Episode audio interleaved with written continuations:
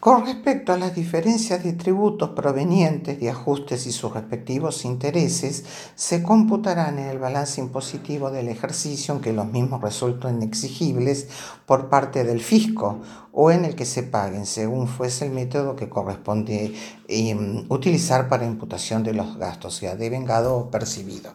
La aclaración que tenemos que efectuar aquí este, en este artículo es que es para las determinaciones efectuadas por el ente recaudador, llámese la FIB, llámese Dirección General de Rentas, llámese municipalidad o algún ente recaudador, y no para los ajustes referidos a periodos anteriores que practique el contribuyente.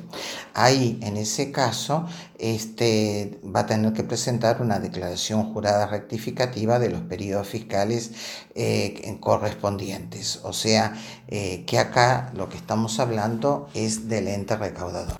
Con respecto a los planes de seguro de retiro privados administrados por entidades sujetas al control de la Superintendencia de Seguros, se reputarán percibidos únicamente cuando se cobren a los beneficios derivados cumplimiento de requisitos del plan y b los rescates por el retiro del asegurado del plan por cualquier causa.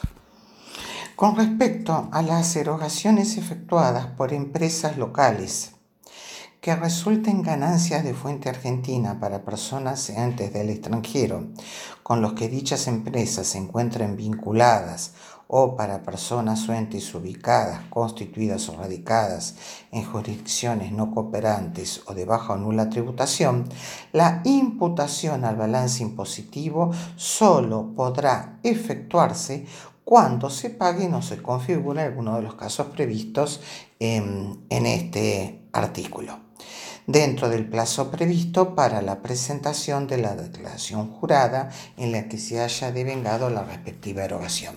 Acá, ¿qué es lo que pretende el legislador? El legislador pretende que estén pagos esos gastos que son ganancias para un sujeto del extranjero y que a su vez esté vinculado o sea de un país de nula o no cooperante de baja tributación y por consiguiente para que sea este, deducible tiene que estar pago o tiene que haberse configurado alguna de las características que se da en el pago eh, dentro del plazo previsto para la presentación de la declaración jurada.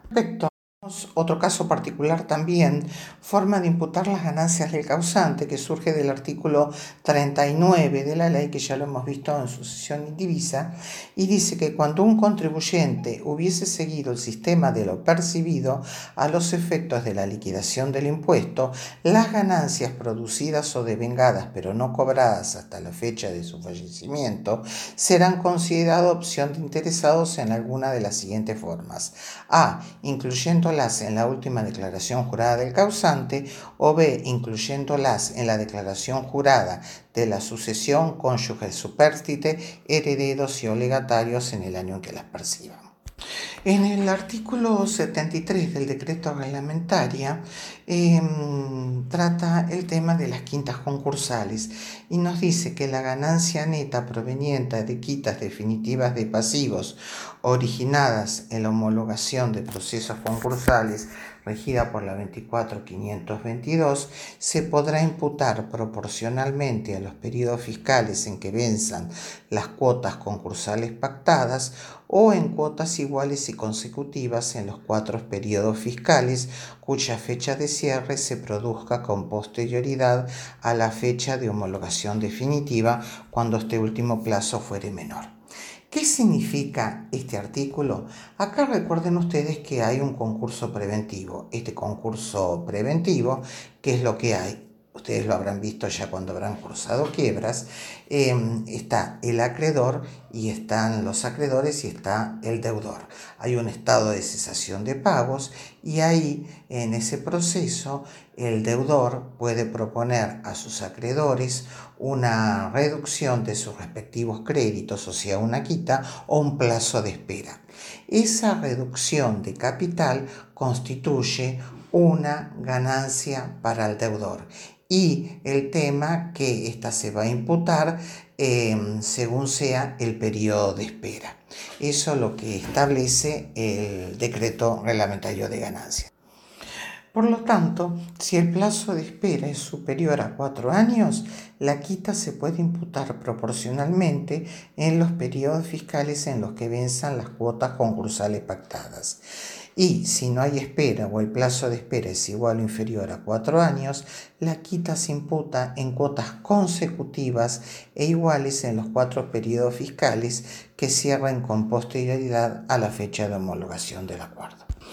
Bueno, vamos a ver en el artículo 70 del decreto reglamentario, continuando con el tema de imputación fiscal, qué pasa con los aumentos patrimoniales no justificados. Y nos dice que los aumentos patrimoniales cuyo origen no prueba el interesado, incrementados con el importe del dinero o bienes que hubiere dispuesto o consumido en el año, se consideran ganancias del ejercicio fiscal en que se produzcan. Esto quiere decir que ante una eh, verificación que le haya efectuado el ente recaudador encuentra que hay un aumento de patrimonio entre un año y el otro y el contribuyente no lo puede justificar, ahí esa diferencia de incremento patrimonial más el importe del dinero o bienes que hubiera dispuesto o consumido van a constituir una ganancia del ejercicio fiscal en que se produzca. En el artículo 71 tenemos transferencia de bienes a precios no determinados.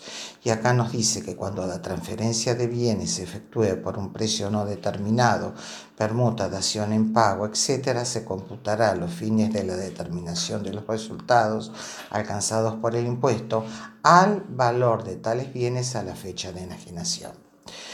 Luego tenemos el artículo 72, resultado de rescisión de operaciones. Todos estos son casos este, especiales o regímenes especiales dentro del tema de imputación fiscal.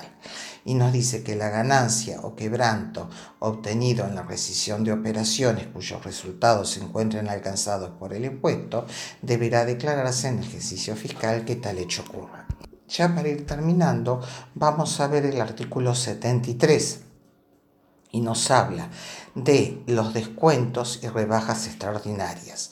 Los descuentos y rebajas extraordinarias sobre deudas por mercaderías, intereses y operaciones vinculadas a la actividad del contribuyente incidirán en el balance impositivo del ejercicio que se obtenga.